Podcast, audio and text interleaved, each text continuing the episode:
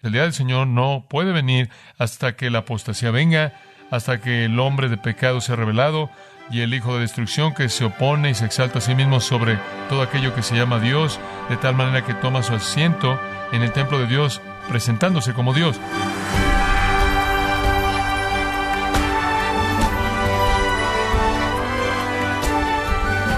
Le saluda su anfitrión Miguel Contreras, dándole la bienvenida a Gracia a vosotros con el pastor John MacArthur. Nadie sabe el día ni la hora en la que vendrá Jesucristo, pero ese día ya ha sido establecido por Dios. ¿Cómo vive usted, estimado oyente, a la luz de este evento que puede ocurrir en cualquier momento? ¿Lo vive con miedo o con anticipación por ver a su Señor? En el programa de hoy, John MacArthur le ayuda a evitar el temor con respecto al regreso del Señor en el estudio titulado El hombre que querrá ser Cristo, en gracia a vosotros. Tomemos nuestras Biblias para nuestro tiempo en la palabra de Dios y veamos segunda de Tesalonicenses capítulo 2 en nuestro estudio continuo del hombre de pecado que está por venir, el hombre sin ley que está por venir o como lo hemos titulado, cómo evitar el temor con respecto al regreso del Señor, cómo evitar el temor con respecto al regreso del Señor. En segunda de Timoteo capítulo 4, el apóstol Pablo dice estas palabras conocidas. Él dice, por lo demás, está establecida para mí la corona de justicia, que el Señor, el juez justo, me recompensará en aquel día, y no solo a mí, sino a todos aquellos que han amado su aparición. Debemos esperar tanto el regreso de Jesucristo que de hecho se podrá decir que amamos su aparición es nuestra esperanza más grande, es nuestra expectativa más grande y más gozosa. Debemos vivir en esperanza, debemos anhelar el regreso de Cristo, debemos decir, Amén, ven Señor Jesús. Sin embargo, hay algunas personas en la iglesia que dicen ser cristianas que por una u otra razón temen el regreso de Cristo. Aparentemente los tesalonicenses tenían un temor así. Observen los versículos 1 y 2, simplemente a manera de repaso. Pero con respecto a la venida de nuestro Señor Jesucristo y nuestra reunión con Él, os rogamos, hermanos, que no os dejéis mover fácilmente de vuestro modo de pensar, ni os conturbéis, ni por espíritu, ni por palabra, ni por carta, como si fuera nuestra, en el sentido de que el día del Señor está cerca. Alguien había venido, según el versículo 2, y había dicho que un espíritu y un mensaje, incluso una carta de Pablo, decía que el día del Señor había llegado. Y eso significa que se habían perdido el rapto o no había rapto. No había arrebatamiento de la iglesia, la presencia de Jesucristo. Estaban ahora en el día del Señor. Dice usted, ¿por qué habrán creído eso? Porque estaban siendo perseguidos severamente. Y entonces se les había dicho que se habían perdido el rapto o que no había habido rapto. No sabemos cuál de los dos. Estaban profundamente preocupados porque esto supuestamente vino de un espíritu, quizás incluso el Espíritu Santo, mediante un mensaje y una carta de Pablo, se decía. Ahora hay una cosa entonces que es obvia en este texto y la he señalado y únicamente estoy repasando brevemente y es esto. Pablo debió haberles enseñado que serían arrebatados antes del día del Señor. Eso es lo que se encuentra inherente en lo que él dice, porque están diciendo estamos en el día del Señor. Se nos ha dicho que estamos en él. ¿Qué le pasó al rapto? Ahora eso implica que habían esperado ser librados antes de que el día del Señor comenzara. Entonces Pablo dice, no están en el día del Señor, se los voy a probar. Hay ciertos precursores para el día del Señor y no han sucedido aún.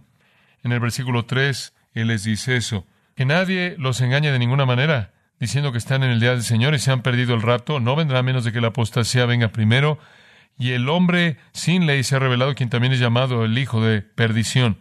Esa es su respuesta.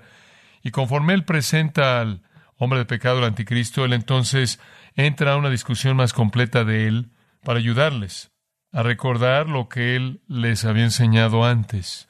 Ahora, conforme usted ve los versículos 3 hasta el 17, hay una continuidad aquí. Únicamente le recuerdo lo que ya hemos aprendido. Pablo quiere tranquilizar sus temores y entonces él sugiere varias cosas a ellos. En primer lugar, él dice, no sean engañados. Versículo 3, nadie os engañe. La segunda cosa que él dice es, no sean olvidadizos, no sean olvidadizos. Ahí en el versículo 5, no os acordáis que cuando yo estaba todavía con vosotros, os decía esto.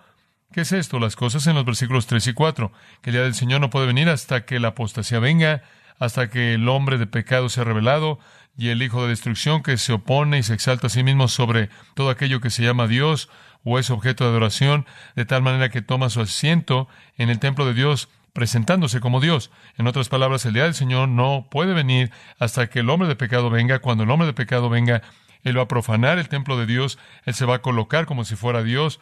Eso es lo que Daniel llamó la abominación desoladora en Daniel 9. Ahora, queriendo dar un paso más hacia adelante, él añade un tercer punto y vamos a llegar a ese punto. Él dice, no sean ignorantes. No sean ignorantes. Mientras que esté hablando del anticristo, aprovecho para hablar de algunas de las características de su carrera. Y aquí en los versículos 6 al 10 él expande la explicación del anticristo. Pablo le va a dar a usted cuatro aspectos de la carrera del anticristo. Cuatro aspectos realmente fascinantes. Información fascinante conforme vemos el futuro. Número uno, su revelación, su manifestación. Y él comienza con su venida en el versículo 6. Y ahora vosotros sabéis lo que lo detiene, a fin de que a su debido tiempo se manifieste. Pablo le dice a los tesalonicenses, el anticristo no ha venido aún, pero hay un tiempo cuando él será revelado, porque ahora él está siendo detenido y ustedes saben lo que lo detiene. ¿Cómo sabían ellos? Bueno, le voy a decir cómo supieron. Pablo les dijo. Cuando él estuvo con ellos, él les dijo, nos encantará que él lo hubiera repetido aquí, pero no lo hizo. Algunos dicen que lo que detiene la venida del anticristo es la predicación del Evangelio, y que el Evangelio será predicado, y mientras que el Evangelio esté siendo predicado, detiene al anticristo. Mientras que los hombres prediquen el Evangelio, él es refrenado. finalmente, cuando el Evangelio sea predicado de manera completa y ya no se necesite predicar, entonces el freno será quitado. Algunos dicen que es el Estado judío, es el Estado de Israel lo que lo refrena. Algunos dicen que es el atar de Satanás que se está llevando a cabo hoy día entre los creyentes, conforme andan por todos lados atando a Satanás. Ellos lo están deteniendo. Algunos dicen que es la iglesia. La iglesia lo refrena mediante su influencia en el mundo como sal y luz. Algunos dicen que es el gobierno humano, que Dios habiendo ordenado el gobierno humano, el gobierno humano, siendo diverso y controlado por muchas personas, parece estar refrenándolo debido a su propio poder.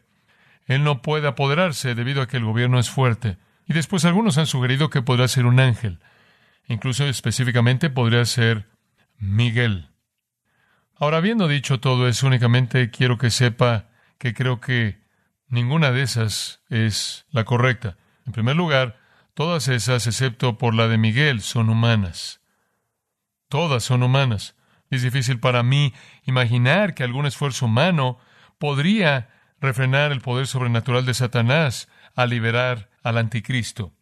Entonces él le dice a los tesalonicenses, ustedes saben esto, ustedes saben que hay una fuerza, una fuerza sobrenatural que mantiene a Satanás de hacer lo que de otra manera querría hacer. Escuche, usted piensa que el mundo está mal ahora. Usted no ha visto nada aún. Afortunadamente, si usted conoce a Cristo, usted no lo verá. Pero en el día del Señor, cuando el que lo detiene se ha quitado y todo el infierno se desate, el mundo verá lo que sucede cuando Dios no detiene a Satanás en sus planes. Ahora, la razón para lo que lo detiene, de regreso al versículo 6, para que en su tiempo él pueda ser revelado. Dios tiene esta fuerza que refrena impuesta sobre Satanás en su plan para el anticristo, porque Dios ha designado un momento y no antes. Dice usted cuál es el momento. Escuche con mucho cuidado para que lo entienda. Dios está redimiendo a su iglesia. Antes de la fundación del mundo, Dios ordenó quién sería redimido. Sus nombres fueron escritos en el libro de la vida del Cordero. Entonces Dios tiene que esperar hasta que la plenitud de los gentiles entre, tomando el término de Pablo en Romanos 11, hasta que todo el plan se ha consumado, hasta que todos aquellos desde antes de la fundación del mundo establecidos para la redención eterna nazcan y crean, y sólo entonces puede venir de otra manera Satanás ha estorbado de manera exitosa el plan de Dios. Entonces sólo en su tiempo será el revelado. No Satanás, no los demonios, no ningún esfuerzo humano, fuerza humana de hombres caídos, ningún plan diabólico, ningún propósito del infierno puede operar hasta que Dios lo permite. Su plan, su poder, controla todo, incluyendo a Satanás y el anticristo. Como un comentarista lo expresó, la maldad no pasará más allá de sus límites. Dios nunca permitiría eso. Pero en el tiempo correcto, dice él, Él se manifestará. Esto es establecido por Dios mismo. Así como Dios ha ordenado la venida de Cristo para traerlo a su fin, Él ha ordenado la venida del anticristo para comenzar el juicio final.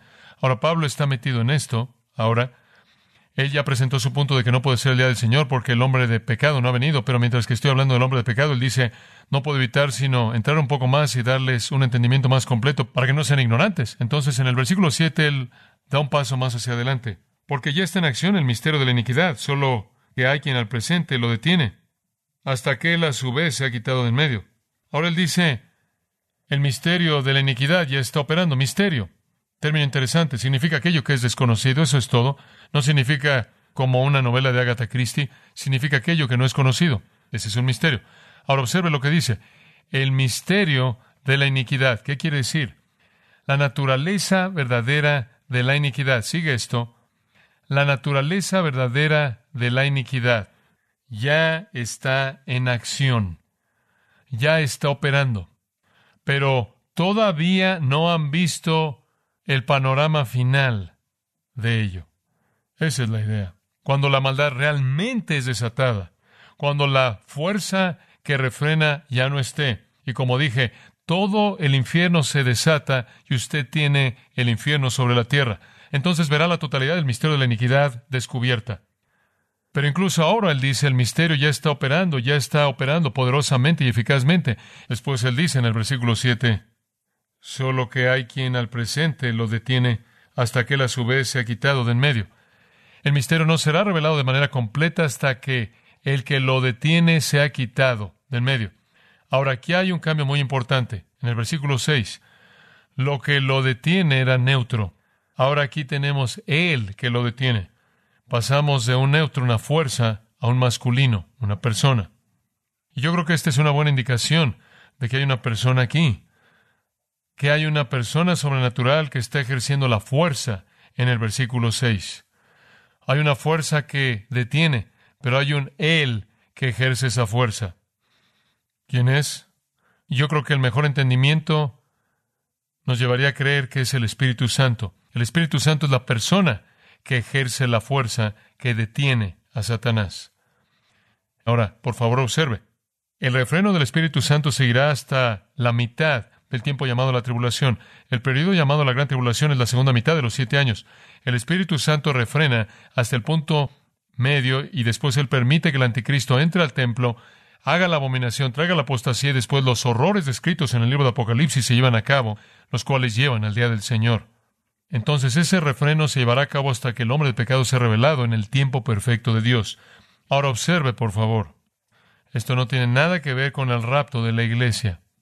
Algunas personas han dicho que el Espíritu Santo refrena, pero cuando la iglesia es arrebatada, el Espíritu Santo viviendo en la iglesia es quitado y después el hombre de pecado es revelado. Ese no es el caso. El hombre de pecado no es revelado hasta el punto medio de los siete años. Entonces el Espíritu Santo está refrenando hasta el punto medio, hasta la abominación desoladora. Entonces, si vamos a afirmar que la iglesia es arrebatada antes de que los siete años comiencen, el Espíritu Santo continúa refrenando hasta el punto medio. Por lo tanto, usted no puede usar la remoción del que refrena como evidencia del rapto pretribulacionista, porque si usted cree en un rapto pretribulacionista, la iglesia es quitada en base a Apocalipsis 3, guardada de la hora que viene para probar la tierra. Ese probablemente es el pasaje clave que enseña un rapto pretribulacionista, pero todavía tiene usted al Espíritu Santo refrenando hasta la mitad del periodo de la tribulación.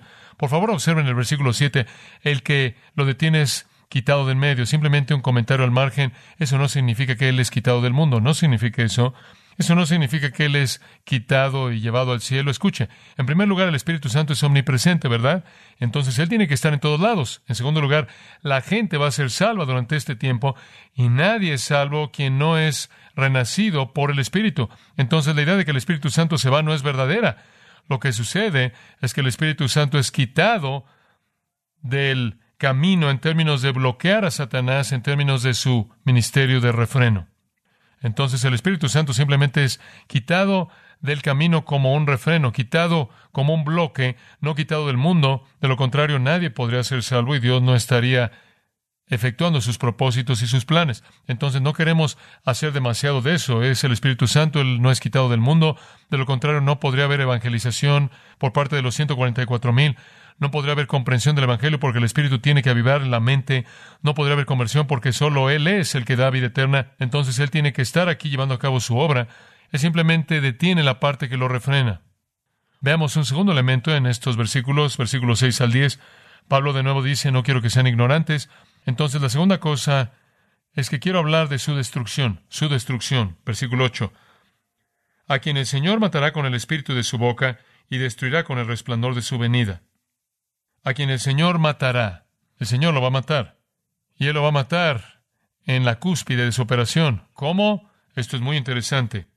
Con el espíritu de su boca. Él será matado con el espíritu de su boca. En otras palabras, el Señor ni siquiera tiene que hacer algo para destruirlo por muy fuerte que es, por muy poderoso que es, por monumental que es en la historia humana, el gobernante mundial más grande que el mundo jamás ha conocido, él tiene un control que sobrepasa todo sobre la tierra entera. Este hombre capacitado por Satanás, tan poderoso, tan grande, sin embargo Cristo no tiene que hacer nada, él no tiene que llamar a un ejército, él no tiene que hablar una palabra, lo único que tiene que hacer es respirar y él será destruido. Observe de nuevo allá atrás en el versículo 8, una segunda afirmación a quien el Señor matará con el espíritu de su boca y destruirá, y destruirá. Literalmente abolirá, hará que sin operante lo ven movilizar. Ambos verbos juntos le dan la aniquilación completa de este hombre y su esfuerzo. El Cristo falso de Satanás es una falsificación de Jesucristo. Ahora usted entiende claramente que Él va a operar por un corto tiempo. ¿Qué tan largo es? Tres y medio años en la abominación desoladora, la mitad del periodo de siete años, llamado la septuagésima semana de Daniel, en el tiempo de la tribulación, él opera. Apocalipsis dice que él opera durante 42 meses, tres y medio años. Después Cristo viene y por la aparición de la venida de Cristo, él es matado y su operación es llevada a un fin. El Señor Jesucristo, visible, glorioso, sale del cielo, paraliza la presunción atrevida y la actividad arrogante del hombre de pecado, lo destruye y destruye todo su plan. Y lo hace en un momento, por el aliento mismo de su boca. ¿Y qué le pasa a él? Apocalipsis 20, versículo 10, dice que él es arrojado al lago de fuego y azufre y atormentado ahí por los siglos de los siglos, junto con el diablo y sus ángeles y el falso profeta. Entonces vemos la revelación de este hombre será revelado en el tiempo de Dios y vemos la destrucción del hombre, en tercer lugar su poder. Esto es muy interesante, su poder. Versículos 9 y 10, y podemos cubrir esto rápidamente, es simplemente muy, muy claro. Inicuo cuyo advenimiento es por obra de Satanás, con gran poder y señales y prodigios mentirosos. ¡Wow! Tan poderoso es él, versículo 10, que con todo engaño de iniquidad, él opera. Ahora aquí Él nos habla de su poder. Pablo dice que Él viene de acuerdo con la actividad, la energía, la energía de Satanás. Por cierto, esa palabra energía es usada en la Escritura para poder en acción. Usted la ve en Efesios 1, 19 y 20. Usted la ve en Efesios 3, 7, Efesios 4, 16. Pablo la usa mucho en esa carta y significa poder en acción. Él viene con poder real. Muy bien. Esto no es tan solo engaño. Esto no es tan solo trucos, magia. Él viene en poder satánico real. El poder de Satanás está limitado, pero es real. Y entonces Él viene en la energía real de Satanás. Está limitada en términos de comparación al poder limitado de Dios, pero lo que Él pueda hacer será el punto de manifestación. Después observe de nuevo con todo poder y señales y maravillas falsas. Poder, señales, maravillas, usted podría traducirlo, milagros, señales y maravillas.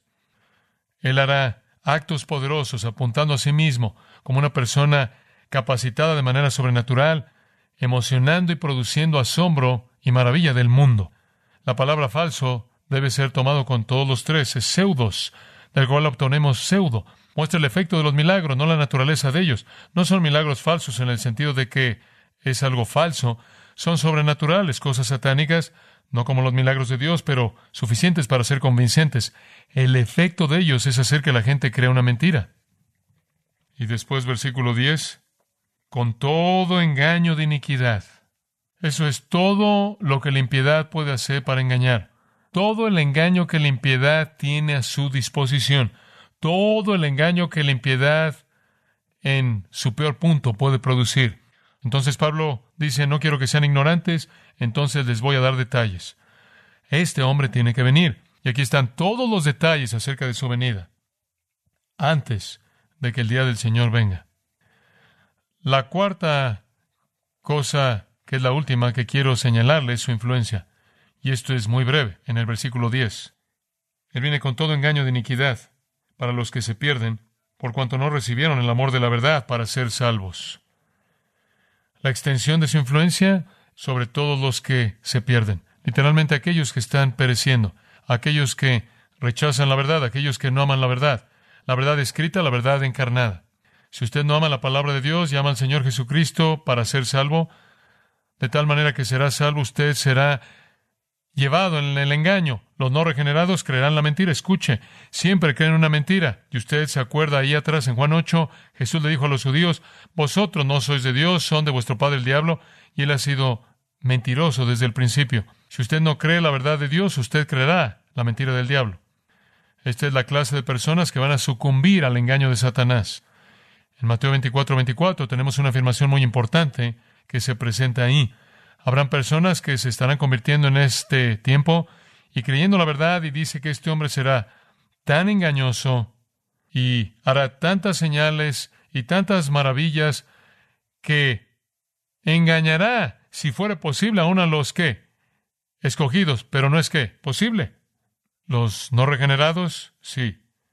Su ceguera es autoimpuesta porque no recibieron el amor de la verdad para ser salvos. La única ocasión en la que el Nuevo Testamento usa esa frase, no dice que no recibieron la verdad. Él añade ese pensamiento contundente que no recibieron el amor de la verdad para mostrarle que la salvación verdadera es una relación de amor con la verdad escrita y la verdad encarnada. El amor de la verdad, el Evangelio. No le dieron la bienvenida, no lo quisieron, no lo amaron. De regreso en el capítulo 1, versículo 8 dice que los no salvos no conocen a Dios y no obedecen el Evangelio. No conocen a Dios, no obedecen el Evangelio y no aman la verdad. Juan 3 dice que los hombres amaron las tinieblas más que la luz porque sus obras eran malas. Rechazan las palabras de Cristo, rechazan la persona de Cristo. Él dijo, yo soy el camino, la verdad y la vida. Él es la verdad encarnada. Efesios 4:21, si en verdad lo habéis oído y habéis sido enseñados en Él, así como es verdad en Jesús. No aman a Jesús, no aman la verdad. Su incredulidad no es cuestión de la mente, no es cuestión de intelecto, es cuestión de el corazón, es cuestión de afecto. Pudieron haber oído, pudieron haber entendido, pudieron haber incluso pensado que era verdad, pero no tuvieron amor por la verdad. Lo que tenemos a muchas personas en la actualidad, a quienes si usted les preguntara, ¿Crees que Jesús es Dios, murió y resucitó para salvación? Dirían sí, pero no lo aman, ni a Él ni a su verdad. Esta es la prueba del destino. Si hubieran amado la verdad, si hubieran amado a Cristo, habrían sido salvos y librados de las mentiras de Satanás y el engaño y la destrucción. Entonces la culpabilidad es de ellos. Todas las personas no redimidas están bajo algún nivel condenador de engaño satánico. ¿Escuchó eso? Todas las personas no redimidas sobre la faz de la tierra están bajo algún nivel condenador de engaño satánico. Todos están creyendo una mentira. Y no nos sorprende encontrar estas personas siguiendo la mentira del anticristo porque es la manifestación más poderosa de engaño satánico en la historia del mundo. Le voy a decir una cosa, usted debería tener miedo de los tiempos finales si usted no conoce a Cristo, si usted no es salvo, si usted no ama a Cristo, si usted no ama su verdad, porque cuando venga el fin, usted va a creer la mentira satánica. Entonces Pablo dice, miren, no sean engañados, no sean olvidadizos y no sean ignorantes. No están en el día del Señor.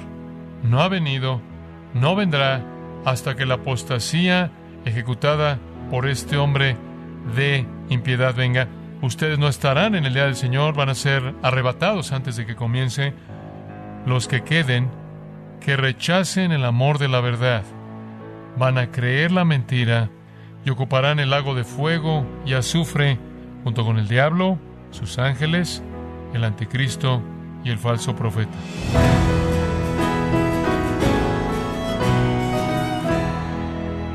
John MacArthur nos recordó que el Espíritu Santo detendrá el avance de las fuerzas del mal hasta la primera mitad del periodo de tribulación.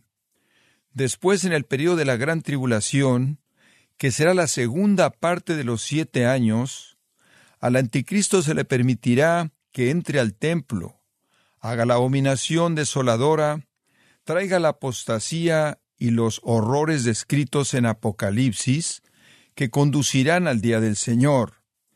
Entonces, recuerde que nos encontramos en el estudio titulado El hombre que querrá ser Cristo, aquí en gracia a vosotros. Y quiero recordarle, estimado oyente, que tenemos a su disposición el libro Nuestro extraordinario Dios, en donde John MacArthur aclara errores y tergiversaciones que la gente tiene acerca del carácter de Dios ayudándoles a entender la descripción bíblica de sus atributos divinos. Adquiéralo en gracia.org o en su librería cristiana más cercana. También puede descargar todos los sermones de esta serie El hombre que querrá ser Cristo, así como todos aquellos que he escuchado en días, semanas o meses anteriores. Y recuerde, Puede leer artículos relevantes en nuestra sección de blogs, ambos, en gracia.org. Si tiene alguna pregunta o desea conocer más de nuestro ministerio, como son todos los libros del pastor John MacArthur en español, o los sermones en CD, que también usted puede adquirir, escríbanos y por favor mencione la estación de radio por medio de la cual usted nos escucha en Gracia a Vosotros. Es importante conocer no solo el país y ciudad de donde usted nos escucha, sino también la radio.